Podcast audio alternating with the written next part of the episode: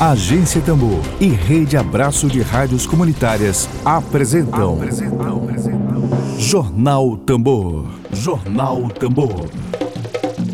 Comunicação livre, popular e comunitária. Está no ar Jornal Tambor. Jornal Tambor.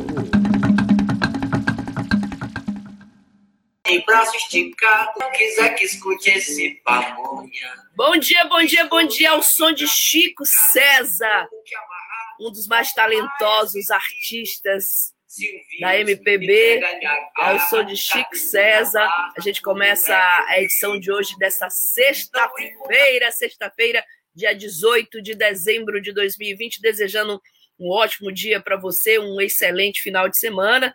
Estamos começando a edição de hoje do jornal produzido pela agência Tambor essa experiência pioneira de comunicação a serviço do interesse público, a serviço das causas populares.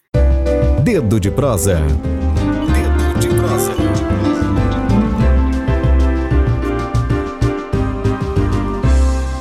Vamos ao dedo de prosa de hoje.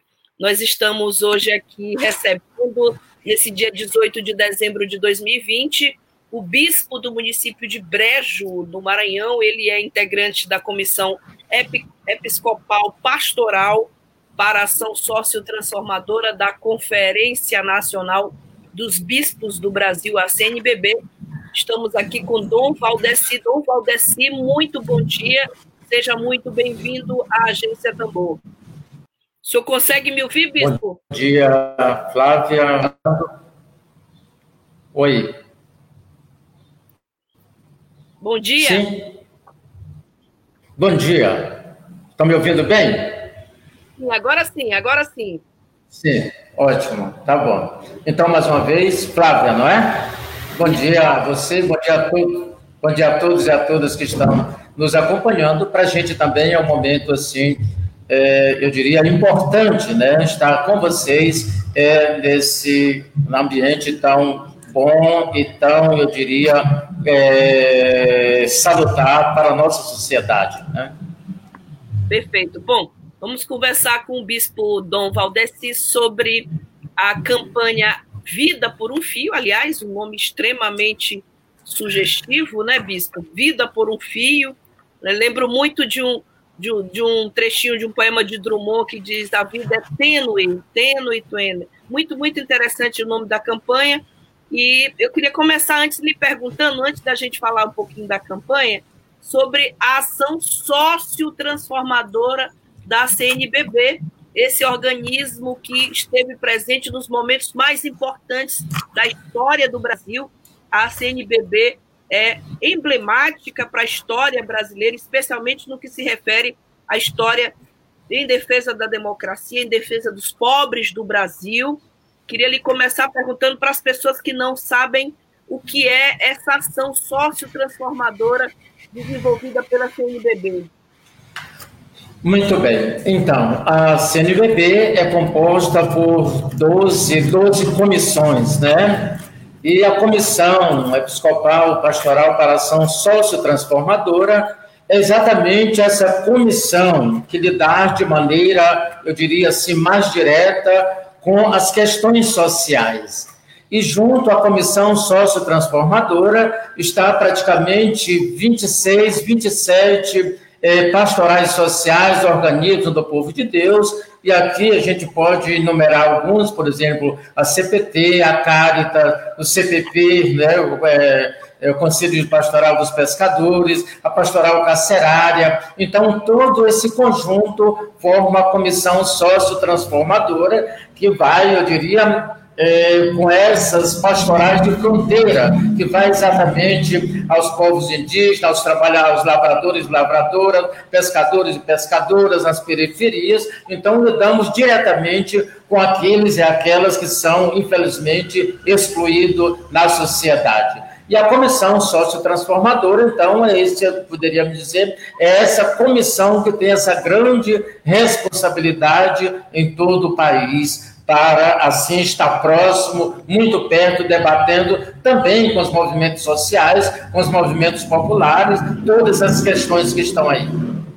Bom, e aí sobre, Bispo, sobre a campanha A Vida por um Fio, é, essa campanha, é, ela se refere exatamente às questões mais subjetivas ou às questões sociais, exatamente? Olha, a, muito bem. A campanha Vida por um Fio, ela nasce, ela tem assim o seu nascimento a partir do, do Sínodo para a Amazônia, né? Nós tivemos o sino do Paramazônia, toda é, uma caminhada a partir das comunidades tradicionais, a partir das questões ambientais, a partir do, dos povos indígenas, e assim, motivado pelo Papa Francisco, então aconteceu o sino do Paramazônia, que traz o tema Amazônia, novos caminhos para a igreja e para uma ecologia integral. Então, essa importância de estar debatendo as questões ambientais.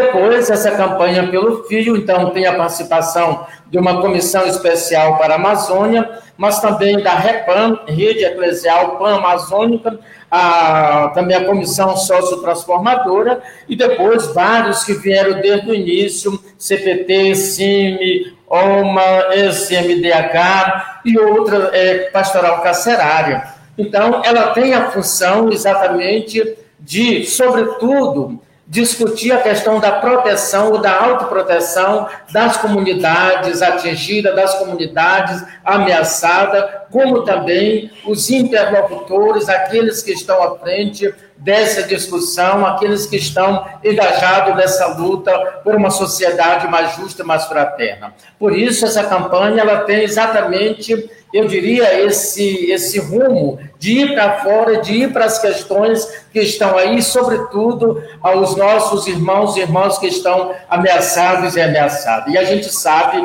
toda essa realidade de despejo, de comunidades que estão assentadas, que são ameaçadas pelo agronegócio, né? e de lavradores e lavradoras, mas também de lideranças que estão apoiando, que são ameaçadas. Então, a campanha quer exatamente focar diretamente a estas pessoas, né? E a gente poderia dizer que ela tem três eixos essa campanha. Um primeiro eixo, né, promover e fortalecer mecanismos não violentos de defesa e autoproteção de comunidade e liderança ameaçada e criminalizada por estar afirmando o seu direito à vida e o território e os direitos da mãe terra. Então, sempre ligando isso.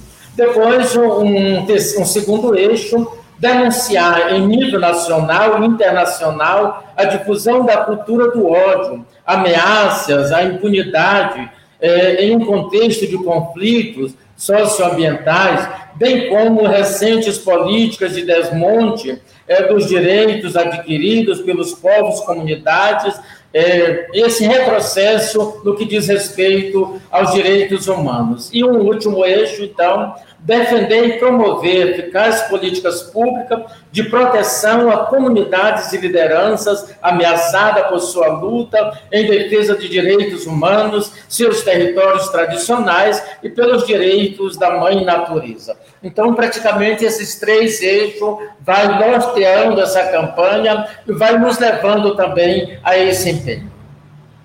Bom, Bispo, você está falando de Brejo, é? Ou está aqui em São Luís? Eu estou em Brejo. Brejo, a Diocese de Brejo, né? E que compreende, a Diocese de Brejo compreende todo o Baixo Parnaíba. São 21 municípios, vai desde Barreirinha até Afonso Cunha. Bom, a gente sabe que Brejo também enfrenta muitos problemas aí relacionados à expansão da cultura da soja, e também ah, problemas que causam consequências ambientais e sociais, não é? Aí em Brejo, né? Leste, portanto, a campanha é muito bem-vinda, né?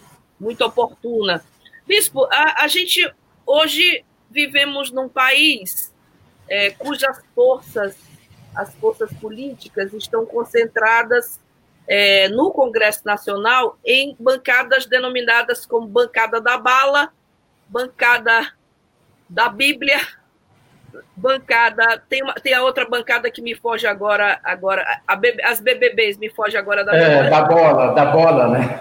É, da, da Bíblia e da bala. Vamos, vou pegar é. essas duas aqui porque tão, estão relacionadas à nossa conversa hoje aqui. essas duas bancadas no Congresso Nacional, da Bala e da Bíblia, né? É, a bancada da Bíblia, de fato, ela não não corresponde ao que a gente, pelo menos a mim e a muitas pessoas, compreendem como Bíblia do ponto de vista da preservação da vida, até porque elas acabam por defender também é, a porte de armas e outras coisas, ampliação do porte de armas. Gostaria de lhe perguntar sobre é, as críticas que determinados segmentos que se dizem cristãos fazem a uma do boi. Muito obrigado aí, Fernando Sacramento. Obrigada aí. Passou pela, pela memória aqui do boi, que é o agronegócio, que o nosso bispo acabou de falar do agronegócio, da bala da Bíblia. Bom dia, colega Indara Vasques, jornalista que está acompanhando aqui a nossa apresentação. Eu queria lhe perguntar, bispo, sobre que resposta. Eu lembro imediatamente de Dom Helder Câmara, não tem como não lembrar de Dom Helder Câmara quando ele dizia assim: quando eu falo, quando eu alimento os pobres, quando eu dou comida para os pobres, eu sou chamado de santo. Mas quando me perguntam por que, que eles são pobres, eles me chamam de comunista. Dom Helder Câmara, essa figura emblemática na nossa história. Eu queria lhe perguntar qual, qual a resposta que poderia ser dada as pessoas que integram, por exemplo, e simpatizam com a, a bancada da Bíblia, mas se, que acham que as igrejas e as religiões não devem se envolver em problemas sociais? Olha, a, o, livro, o livro do Êxodo né, é o próprio Deus que diz: né, Eu vi e ouvi o clamor do meu povo e desci para libertar. E por isso ele envia Moisés exatamente para tirar o povo da escravidão do Egito, né? Para tirar da escravidão. Então, o nosso Deus é um Deus libertador, né? O nosso Deus é o Deus da vida.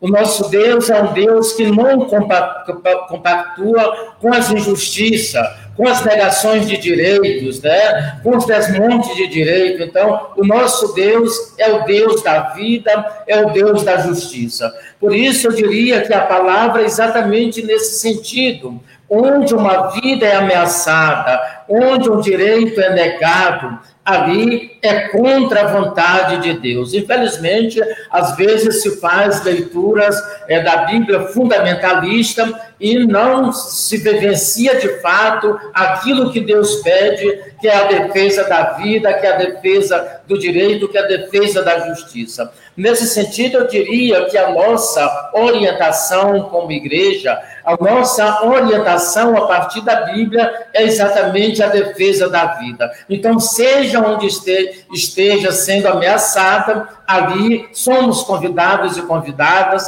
a defender a vida e estar solidário e solidária com aqueles e aquelas que sofrem pelo sistema injusto que oprime e que mata tantas e tantas pessoas. Perfeito. Bispo, essa campanha ela é uma campanha que no Maranhão ela se torna um clamor, não é? Considerando os, os, os dados que todos os anos a CPT, a Comissão Pastoral da Terra, traz, colocando o Maranhão como um dos estados com maior incidência de conflitos de terra, um estado que a gente tem lideranças ameaçadas de morte com muita frequência. Eu queria, gostaria de lhe perguntar sobre como é que vai ser feita a capilarização dessa campanha, de forma que se possa chegar até a ponta, como é que vai ser essa divulgação, como é que está sendo organizado. O lançamento é outro, não é? Então, nós tivemos, na realidade, essa campanha começou a formação no mês de março. E ali era previsto um seminário que acontecesse, né, um seminário presencial. Ali era pelo dia 14 de março. Infelizmente, não foi possível devido à pandemia, mas mesmo assim, em âmbito nacional, nós formamos em todo o Brasil, é, a princípio foram 200 e poucas pessoas inscritas, mas chegaram ao final mais umas 179 pessoas, de todo o Brasil. E aqui do Maranhão também tivemos algumas lideranças, por exemplo, a SMDH participou diretamente, mas outras lideranças também participaram. E assim, então, agora fizemos um momento de formação e a nossa intenção, nosso propósito, na realidade, estamos aqui lançando hoje aqui, mas no dia 20, oficialmente, no dia 21, é, será esse lançamento. E o nosso objetivo é exatamente chegar a todas as dioceses, o Maranhão são 12 dioceses, chegar a todas as dioceses, chegar aos municípios, exatamente é, eu diria, esclarecendo a importância dessa campanha, mas ao mesmo tempo contactando lugares muito concretos onde tem ameaça contra a vida. Por exemplo, nós estamos, infelizmente, percebendo que cresce o número de, de, de, comunidades ameaçadas, de despejos, por exemplo, na região de Balsas, aqui no Baixo Parnaíba, na Diocese de Coroatá, em Caxias. Então, a gente vê esse crescimento e ali nós somos convidados, claro, não vamos, não vamos dar conta de tudo, mas, no entanto, nossa motivação é envolver o máximo de liderança dos municípios, da diocese, e também com liderança de, de movimentos populares, exatamente para, nesse sentido, de, de divulgar nesse sentido de buscar essa solidariedade, nesse sentido de denunciar todo esse desmando que está aí. Então, no Maranhão, nós vamos lançar exatamente oficialmente no dia 21, com essa perspectiva de que essa capilaridade das comunidades eclesiais, aonde está, então essa motivação para que de fato haja um grande envolvimento de todos e de todas. Bom, a gente aproveita aqui para saudar a nossa carinhosa audiência que está aqui conosco todos os dias e as pessoas que estão conhecendo agora a gente se atambou por meio dessa entrevista. A Maria de Fátima Martins, ela comenta: Bom dia, meu bispo lindo, pastoral da mulher marginalizada de São Luís. Muito bem, um abraço para ela também. Fátima. Obrigada, Fátima Martins. Gilberto Lima, bom dia ao Conselho Pastoral dos Pescadores do Maranhão acompanhando muito bem-vindo, Gilberto Lima, Maranhão, segundo litoral do país. Portanto, olhar para os pescadores é obrigação de, todo, de todos nós. João Hélio, que fala lá de Caxias e que é da comunidade Gostoso, também já bastante ameaçada. Pois é, exatamente. Obrigada, João, pela presença. Salve, salve, bom dia. A Aninha Morena, bom dia, Aninha. E o Fernando Sacramento, que me auxiliou generosamente ainda há pouco. Maria do Carmo Mendes, eu, bom, estou ouvindo Dom Valdeci falando dos grandes projetos do Maranhão. A gente já vai falar com ele sobre isso, Maria do Carmo Mendes. A Indara Vasque, jornalista que está na mesma que nós, e a, a, a Indara, inclusive, comenta: ah, parabéns, Dom Valdeci, o senhor é uma inspiração na contramão das estatísticas que envolvem o conflito no campo, que possamos ter forças para vivenciar o que dizia Dom Pedro Casaldáliga aos grandes latifundiários, nada possuir, nada carregar, nada pedir, nada calar e, sobretudo, nada matar. Bela lembrança dar atrás aqui para nós hoje. E o Altemar Moraes, meu companheiro, assim, a Aninha Morena fala muito boa matéria em discussão. Obrigada, Aninha, pela presença hoje aqui companheiro Altemar Moraes, que faz parte da nossa, do nosso coletivo, diz: Valdeci, esse é de luta. E o Fernando Sacramento também dá um bom dia à Flávia Regina, obrigada, e ao bispo Dom Valdeci. Muita gente, né, bispo? O senhor está atraindo multidões aqui hoje para Tambor. Ainda tem o Riso, o Riso Gomes, que essa campanha vem ajudar a proteger vidas. Parabéns, Dom Valdeci, pelo excelente trabalho. Bom, nós é que agradecemos a presença de todos aqui hoje, é, nesse debate tão necessário. Bom, Bispo, a gente conversou. Ó, obrigada, Indara Vasques. Flávia, como sempre, conduzindo a entrevista com sensibilidade e profissionalismo. É nosso dever de ofício e também nossa paixão fazer jornalismo com compromisso, compromisso social. Esse é o papel fundamental. Bispo, é, lembrado ainda há pouco que o seu, a sua a sua entrevista, de certa forma, ao falar, ao trazer ao conhecimento público aqui da nossa, da nossa agência sobre a campanha é uma campanha que, de certa forma, ela traz à tona o debate necessário sobre os grandes projetos do Maranhão, ditos de desenvolvimento, entre aspas. A gente, todo, toda vez que a gente pega o indicador de economia no Maranhão, aparece o agronegócio como aquele espécie de puxador dos indicadores econômicos, mas esse puxador do, da elevação dos indicadores econômicos, vem trazendo também a reboque falta d'água, ameaças de morte. A gente tem uma série de problemas, direito, que envolve direito à terra, território, é, muito problema que traz, trazem esses grandes projetos ao Maranhão. O senhor acredita que é possível haver uma conciliação entre grandes projetos de desenvolvimento, o Matopiba com, com o seu agronegócio, com a apologia ao agronegócio? O senhor acredita que é possível fazer uma conciliação entre os grandes projetos e a preservação da vida e a, e a justiça social? Há possibilidade ou eles são incompatíveis, na sua opinião? Olha, Flávia, eu venho um pouco da experiência de SEBS e também da Pastoral da Juventude. E ali eu lembro que a gente cantava, hoje cantamos menos, mas a gente cantava. Eu acredito que o mundo será melhor quando o menor que padece acreditar no menor. Então, acho isso para dizer né, que nós precisamos cada vez mais fortalecer as forças populares.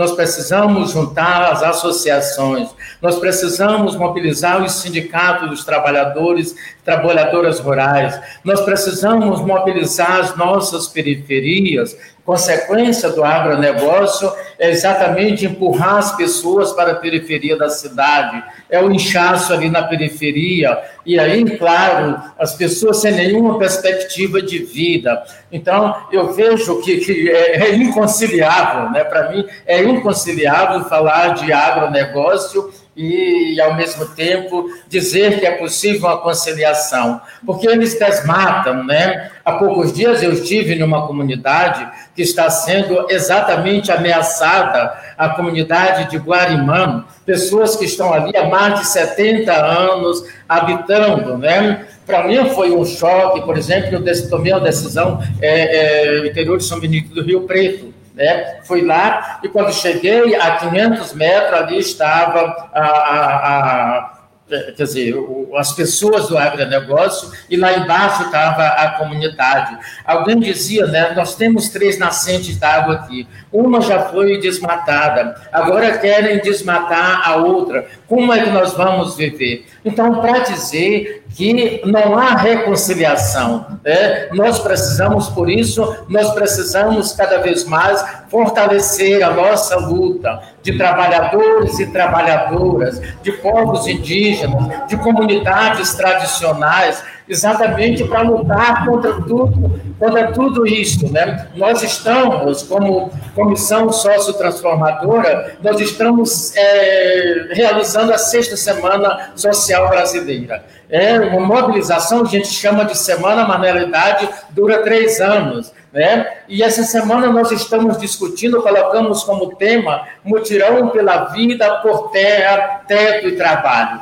Exatamente com aquela inspiração do Papa Francisco, quando ele encontrou em 2014 com os movimentos populares, e ele dizia: nenhum trabalhador, nenhum camponês sem terra, nenhuma família sem teto, né? e nenhum sem teto e, e, nenhum trabalhador sem a terra, sem um território. Então, para dizer essa importância de, dessa luta que nós devemos fazer. E na sexta semana social, a nossa indicação é exatamente de buscarmos novos rumos. Né? Acho que é possível um outro tipo de política, um outro tipo de democracia. Por isso, nós trazemos também como eixos é, estruturais a democracia, a soberania e a economia. Nós falamos de uma economia popular, nós falamos de uma soberania onde as comunidades, os povos indígenas, a comunidade tradicionais têm o seu poder de decisão, uma democracia participativa, não uma democracia representativa como nós temos agora, que não representa nada não representa os trabalhadores e as trabalhadoras.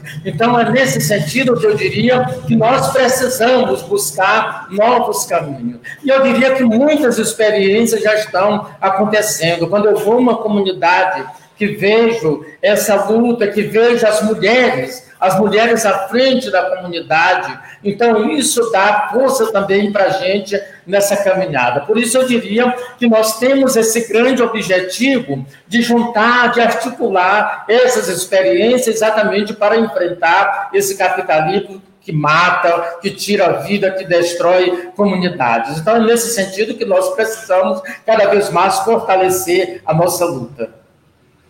Ô, Bispo, a gente teve um documento de agosto de 2020, agosto desse ano, que foi assinado por 1.058 padres, um manifesto, uma carta por, assinada por 152 arcebispos e bispos, e essa carta ela dizia exatamente isso aqui: como não podemos, não ficarmos indignados diante do uso de Deus e de sua santa palavra misturados a falas e posturas preconceituosas que incitam ao ódio, ao invés de pregar o amor para legitimar práticas que não condizem com o reino de Deus e sua justiça. Era um documento crítico ao governo Jair Bolsonaro, que foi assinado por 52 atributos e provocou muita polêmica, é, polêmica que foi classificada como uma espécie de divisão na Igreja Católica, parte manifestando claramente contra o Você falou ainda da cultura do ódio,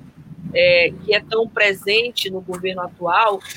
O senhor considera que esse documento, que logo depois a, a CNBB, que é a maior autoridade eclesiástica desse país, logo após a, a CNBB, ela esclareceu que esse documento era de responsabilidade daqueles que assinavam o documento, dos signatários. O senhor considera que hoje existe uma divisão da Igreja Católica, parte que se posiciona assim, veementemente contra o Bolsonaro e parte que prefere ainda não entrar nesse debate? Olha, eu também sou dos 152, viu? Opa, Mas exatamente, depois da gente refletir, depois da gente pensar nós decidimos um grupo de bispos exatamente dizer as coisas mais diretas, né? E ali a gente dizia oficialmente como CNBB, às vezes tem alguns entraves, mas a gente dizia, né, como bispo representando cada diocese, nós temos exatamente essa liberdade para dizer mais diretamente aquilo que nós estamos sentindo. Né? Então, foi exatamente isso, os 152 bispos que assinaram essa carta, por sinal muito muito interessante, né? Foi assim, muito bem acolhida pelos movimentos populares, pelas camadas, pelas pessoas mais pobres, pelas articulações. Então, isso foi interessante. E ligado a isso, os, os padres, mil padres, ah, fizeram uma outra carta apoiando exatamente essa carta do, dos 152 bispos. Né? Eu diria que essa carta não disse é, nada mais do que a verdade e do que está acontecendo. Né? Aí você me pergunta, dentro da igreja, claro, em toda a caminhada da igreja, você sempre, nós sempre tivemos aqueles que apoiam diretamente, né? E aqueles que se resguardam mais e que mas para a gente é uma atitude profética, né? Quer dizer, nunca vai, nós vamos ter, também nos movimentos populares, nunca vamos ter 100% de, de, eu diria, de, de, de, como é que se diz? Unanimidade. De, Unanimidade, exatamente, né? Mas é importante essa visão que nós temos e quando nós falamos como pastorado social, quando nós falamos também, eu diria, é, como representante da Diocese, mesmo se não é um pronunciamento nacional, mas nós também falamos em nome da Igreja e em defesa da vida. Por isso, claro, nós internamente, nós dialogamos, né? isso tem sido também interessante na Assembleia, eu agora tenho 10 anos de bispos, né? Mas os documentos, interessante, depois de sempre um debate, depois de sempre né, de, de, de um diálogo, e é claro, tem, temos divergência também entre nós, mas os documentos da igreja foi sempre nessa linha muito profética, né? Então, nesse sentido, eu diria que nós estamos, assim, muito empenhados na defesa da vida, e é claro, se nós olharmos também os pronunciamentos, mesmo agora, acho que teve uma entrevista da Folha de São Paulo com o Dom Valmor, Que ele coloca o presidente da CNBB, que coloca essas preocupações nessa linha, né? Então, acho que aqui precisamos dar passos muito mais, junto também aqueles irmãos que ainda não têm esse mesmo, esse mesmo propósito, mas nós estamos dispostos a caminhar. Bom, quero aproveitar e, saudar a presença do meu companheiro de agência Tambor, jornalista e escritor Emília Azevedo. Emília Azevedo comenta muito boa entrevista, Flávia. Parabéns à Rádio Tambor, é, estimulando um debate fundamental para o Maranhão. Obrigada, Emílio. É, e, a, e, parabéns, diz o Emílio, a Dom Valdeci pelo extraordinário trabalho pastoral. Aquilo que é, a gente diz, o que é sentido aqui na Agência Tambor.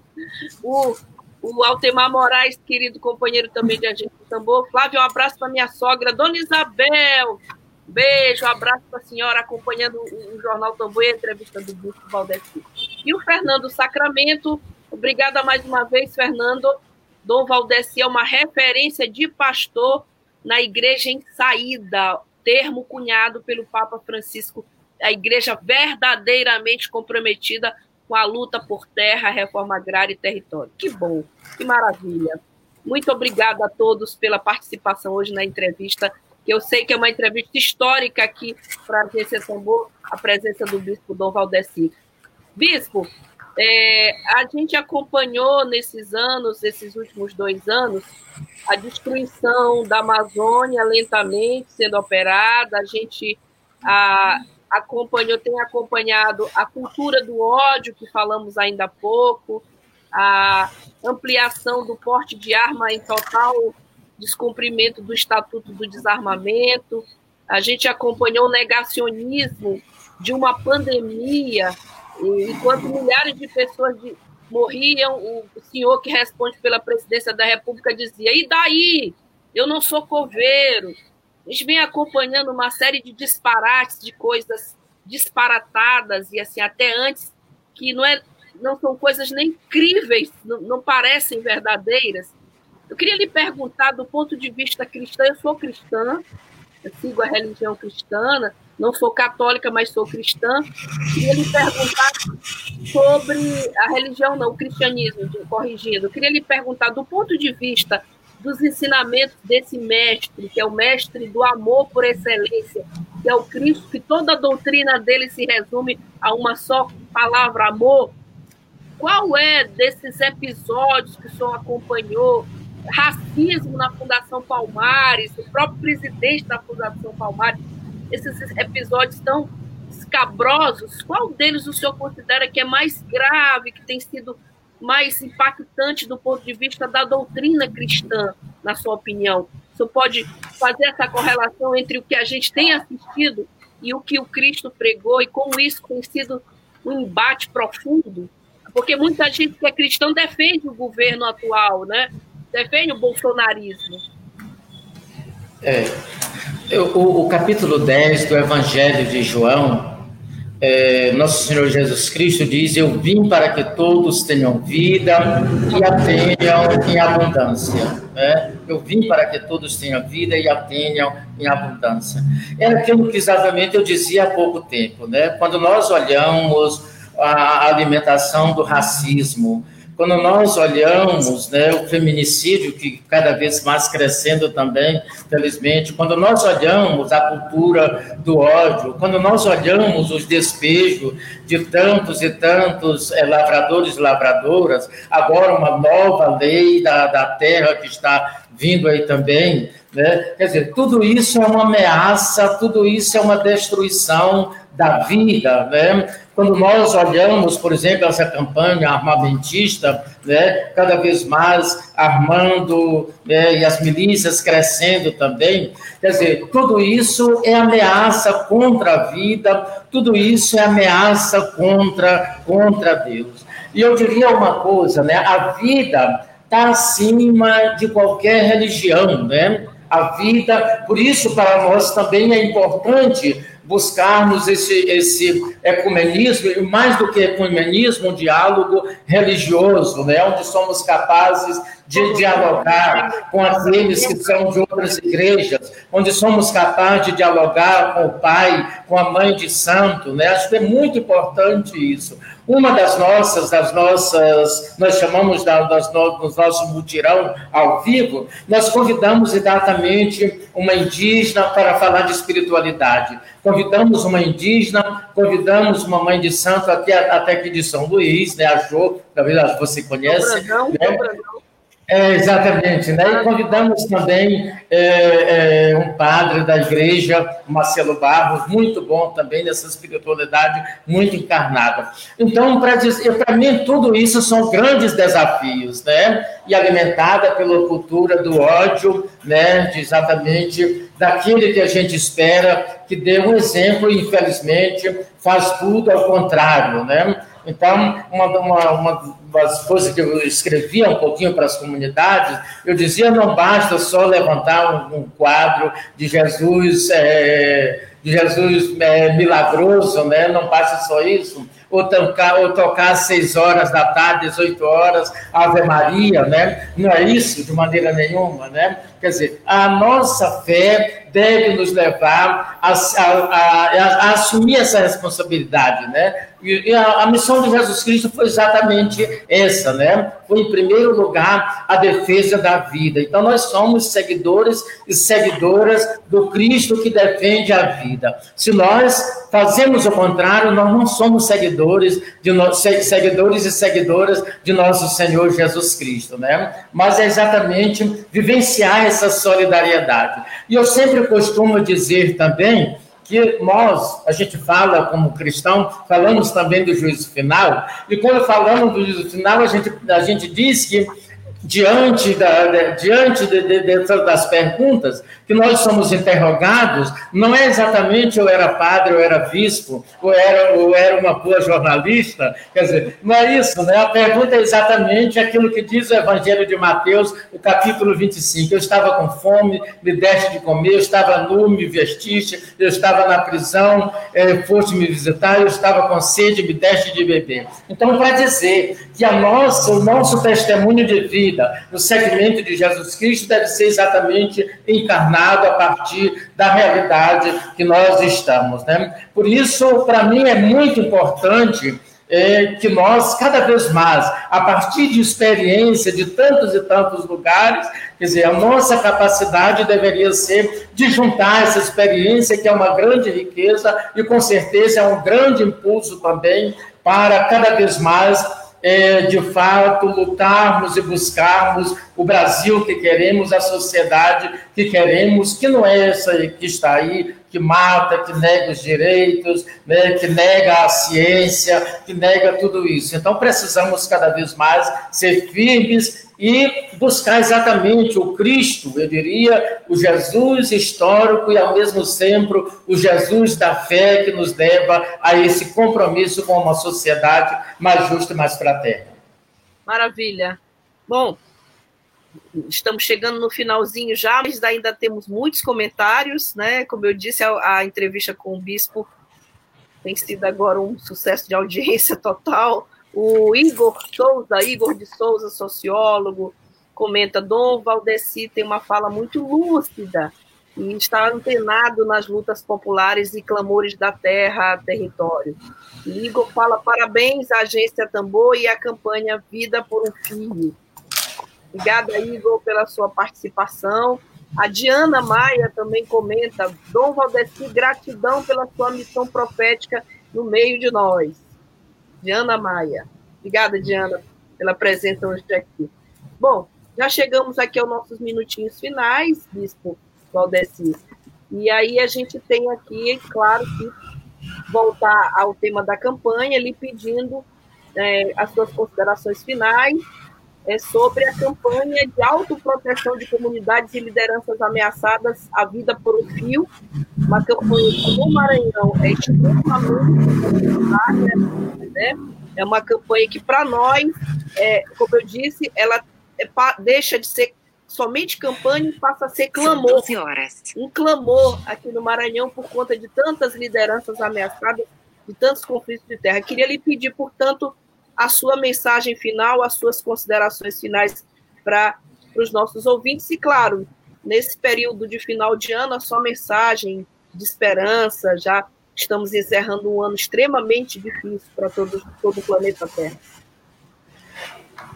Muito bem. Então, campanha Vida por um Fio. A gente poderia dizer a vida por um fio é aquela vida que está sendo muito ameaçada, né? Mas ao mesmo tempo a gente poderia dizer que o fio é exatamente aquele que juntando vários fios, ele vai tecendo também, né? e aqui nos faz lembrar a grande experiência da teia aqui no Maranhão, né? A partir de experiência, a partir de luta, a partir de resistência, a partir de compromisso. E eu diria que a nossa campanha quer ser, quer ser exatamente ter esse sentido, né? De juntar esses fios de todo o recanto do Maranhão, das nossas experiências e de tecendo essa experiência, né? De tecendo os nossos sonhos, é, tem um compositor que diz é, sonho que se sonha só, né? Sonho que se sonha só, né? Pode ser por José Vicente, né? Pode ser por ilusão. Sonho que se sonha junto é sinal de solução, né? Então é isso, né? Raul Seixas diz: sonho que se sonha só é só um sonho que se sonha só. Sonho que se sonha juntos é realidade, né? Então eu diria para dizer que a importância de tecer, né? Esses fios também de esperança que está presente na nossa caminhada e na nossa missão, e assim fortalecer cada vez mais a nossa luta. Por isso, eu diria que a campanha Vida por um Fio tem também esse sentido de juntar todas essas experiências e fortalecer a nossa luta contra a morte, porque o nosso Deus é o Deus da vida. Concluindo, né, nós estamos nos aproximando é, do Natal. E aquela leitura do Evangelho daquele dia, exatamente quando os pastores estão né, no seu trabalho, cuidando das suas ovelhas, e de repente o anjo de Deus, a presença de Deus, vem ao seu encontro e eles ficam amedrontados. A palavra é: não tenhas medo. Né? Não tenhas medo. Então, para nós também, eu diria que deve ser essa palavra, diante desses obstáculos, diante dessas dificuldades que nós colocamos, diante desses empecilhos de negação da vida, de destruição da vida, como movimento populares, como comunidades organizadas, como organismos e pastorais, associações, todos os movimentos, não tenhamos medo de ir à luta, enfrentamos, porque o nosso Deus, que enviou seu Filho, enviou para todos e para todas, e aqueles primeiros contemplar foram aqueles que foram discriminados, eram aqueles que eram rejeitados na sociedade. Então, nesse sentido, que o Natal seja para todos nós renovar a nossa fé, renovar a nossa esperança, renovar o nosso compromisso com a vida. Eu vim para que todos tenham vida e a tenham abundância, disse nosso Senhor Jesus Cristo. Que o Natal de nosso Senhor Jesus Cristo, diante de todo esse mundo que nós estamos vivendo, com mais de 180 mil pessoas que já perderam a vida, a pandemia, no Maranhão, né, acho que quase mais de 3 mil também, né? Eu acho que nós, e claro, eu penso que se tivesse mais cuidado das autoridades, com certeza esse número também não chegaria a esse ponto, mas continuemos, né? Diz uma teóloga, Maria Clara, ela diz: nós precisamos também fazer do luto, dar esse sentido pascal também. Então, para dizer que diante dos obstáculos, diante de todas as dificuldades, não tenhamos, medo de entrar nessa campanha Vida por um Fio, defendendo é, aqueles e aquelas, de modo especial, que estão sendo ameaçados na sociedade. Um Feliz Natal a todos e a todas. A gente agradece a Flávia, agradecemos todas essas pessoas que participaram conosco também, né? muitos eu conheço, né? Então, para a gente é muito importante ter esses momentos, né? Na realidade, acho que está com um ano, quase dois anos, que o, o menino, o Emílio, tinha falado comigo a possibilidade de um, de um momento assim, não foi possível, mas agora, graças a Deus, foi possível também. Então, continuamos juntos e a gente agradece muito esse meio de comunicação, né, que leva essa comunicação crítica, essa comunicação séria, e isso também faz parte dessa construção. Um bom, uma, um bom dia a todos e a todas, e que Deus continue nos abençoando e nos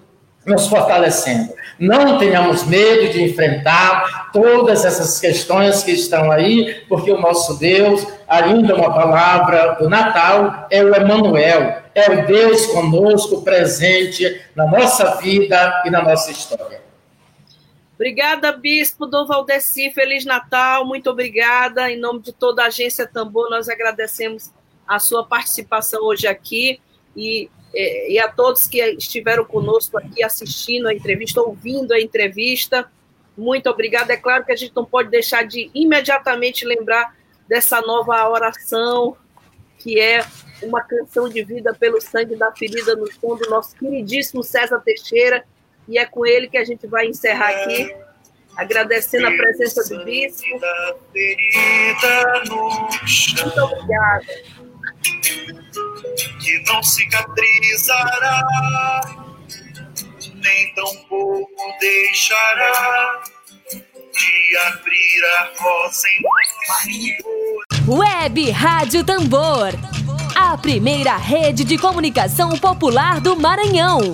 Comunicação comunitária, livre, alternativa e popular.